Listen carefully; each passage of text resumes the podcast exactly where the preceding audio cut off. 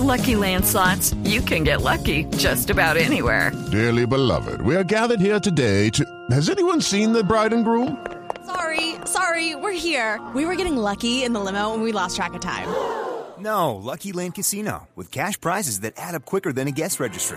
In that case, I pronounce you lucky.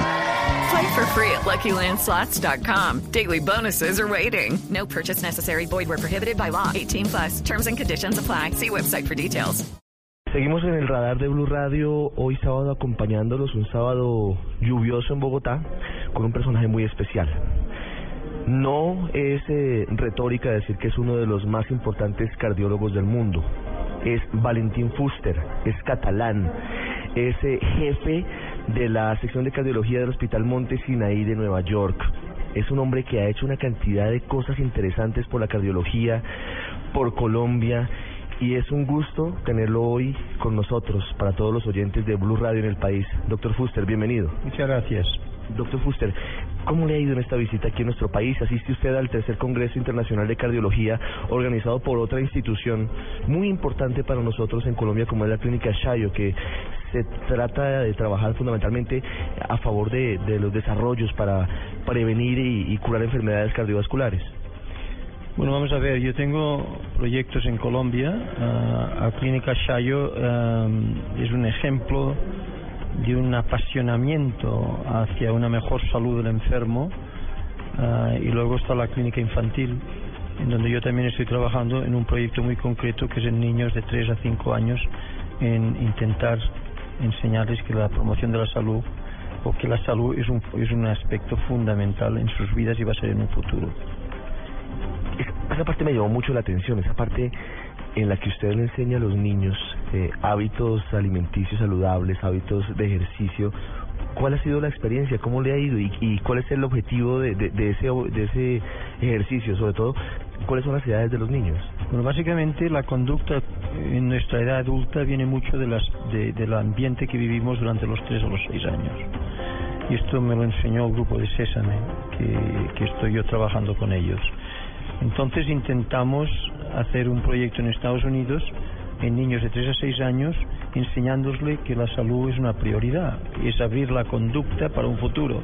Allí no pudimos hacerlo y vinimos a Colombia y hemos tenido éxito, doctor Céspedes y otros involucrados en, la clínica infantil que nos han ayudado y ha sido un proyecto entre Estados Unidos y Colombia que ha tenido muchísimo éxito. Es nosotros hemos trabajado en más de mil niños a edades tempranas en donde les hemos enseñado cómo trabaja el cuerpo, aspectos de ejercicio físico, de nutrición y ahora estamos entrando ya en cómo eh, enseñándoles a controlar las emociones, saber decir no cuando en un futuro se presente drogas, tabaco, etcétera.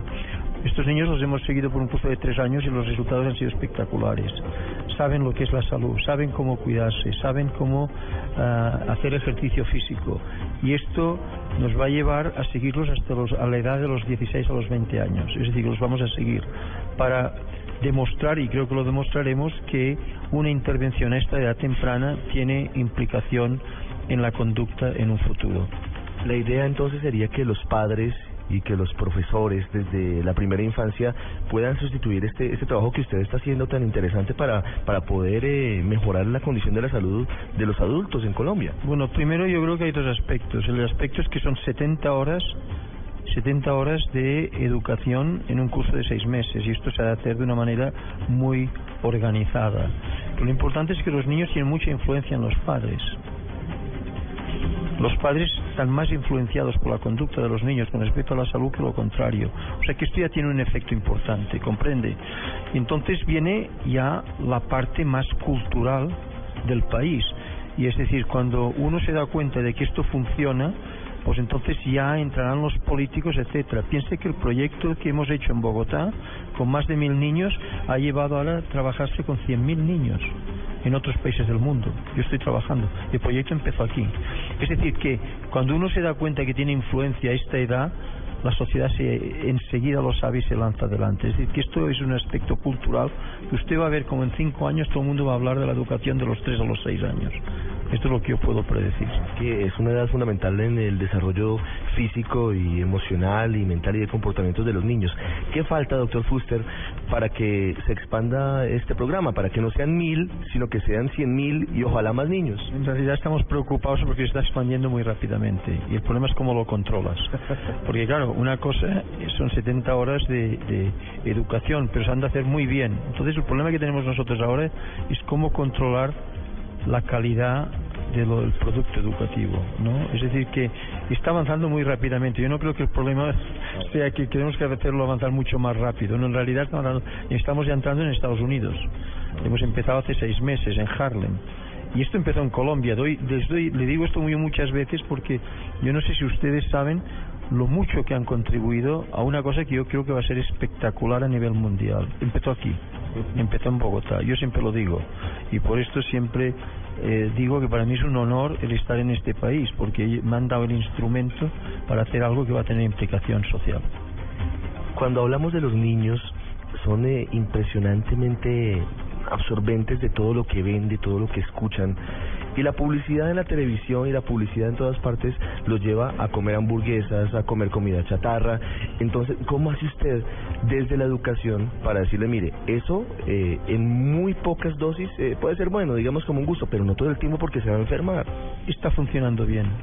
Está funcionando bien hasta los niños han llegado a los ocho años. Ahora vamos a ver, a partir de los ocho años, cómo intervenimos en estos niños, si tenemos que intervenir de nuevo o no. Pero esto ha funcionado. Es decir, eh, estos niños saben lo que es la importancia de la salud y se cuidan. Yo creo que ahora lo que tenemos que hacer es reintervenir de nuevo y la edad de los 8 o 9 años a los 16 es, es problemática porque en la sociedad les influye muchísimo y estamos entrando en proyectos muy interesantes que es educación constante y al mismo tiempo el que tengan eh, individuos como deportistas eh, que, tienen, que les puedan ellos atraer en cierta manera en aspectos que sean role models, modelos. no Estamos trabajando un poco en esto. Pero yo lo que le digo es que lo de las hamburguesas y esto está trabajando muy bien en los niños, de momento está trabajando. Quiero cambiarle de tema porque usted eh, ganó recientemente, eh, hace algunos años, más de ocho tal vez, el premio Príncipe de Asturias por eh, haber creado la polipíldora, que es eh, en una sola, eh, en una sola pastilla, digamos, eh, tener por lo menos tres medicamentos que favorecen que los enfermos coronarios no dejen de tomar los medicamentos una vez sufren un infarto. ¿Cómo va el desarrollo y la expansión de la polipíldora? El, el premio Príncipe de Asturias no me lo dieron por la polipíldora, me lo dieron por otros aspectos de investigación. La polipíldora es más reciente. Simplemente después de un infarto, la gente ha de tomar tres píldoras, una para prevenir el coágulo de sangre, que es la aspirina, otro para bajar el colesterol, que es una estatina, y otro que es un inhibidor de la ECA que favorece el que no haya nuevos infartos. El tema fundamental es que después de un infarto solamente el 40% de las personas siguen tomando las tres píldoras que les digo. Entonces, haciéndolo una, una sola, aumenta la adherencia. Hemos hecho una polipíldora, nos ha costado muchísimo durante muchos años y la verdad es que ha tenido un éxito rotundo. Está ya aprobada en 22 países. Yo digo, a ver cuánto Colombia va a mirar qué es lo que estamos haciendo. En Colombia eh, no ha sido aprobada todavía, ¿qué falta? No lo sé. Usted indague. Pero creo que tenían que ir adelante. ¿Y hace cuánto está en, en espera de, de autorizarse en Colombia? No lo sé, no lo sé. El doctor Estrada le dará a usted la respuesta. Y ha funcionado perfectamente en, en los pacientes. Ya para terminar, usted tiene una agenda muy ocupada. Está todo publicado. En realidad ha sido un éxito rotundo. Por esto la están aprobando los países, porque económicamente es mucho más económico destruir, describir, hacer una píldora única que varias píldoras. Y luego aumenta la adherencia, es decir, que habla menos infartos después del primero. Es decir, que desde el punto de vista político, económico, no hay salida. Por esto ya se ha aprobado en 22 países en los últimos seis meses. Es decir, que esto es una cosa que va muy acelerada. Los laboratorios, eh, las multinacionales eh, de los medicamentos están a favor de esto. ¿Cómo, ¿Cómo actúan frente a la polipíldora? Bueno, nosotros lo hemos hecho en el laboratorio Ferrer, justo con con el, el- el instituto que yo dirijo en Madrid de investigación cardiovascular. Es interesante que el, el- el grupo Ferrer se lanzó, la hizo, cuando en Estados Unidos los otros grupos farmacológicos o farmacéuticos estuvieron muy reacios porque ellos tenían experiencia ya con el SIDA y que la polipíldora era muy cara y por lo cual tuvieron muy, fueron muy reacios a, a lanzarse. Pero Ferrer lo ha hecho y lo hemos hecho con ellos. Doctor Fuster, felicitaciones por todo y siempre bienvenido a Colombia, que es su país.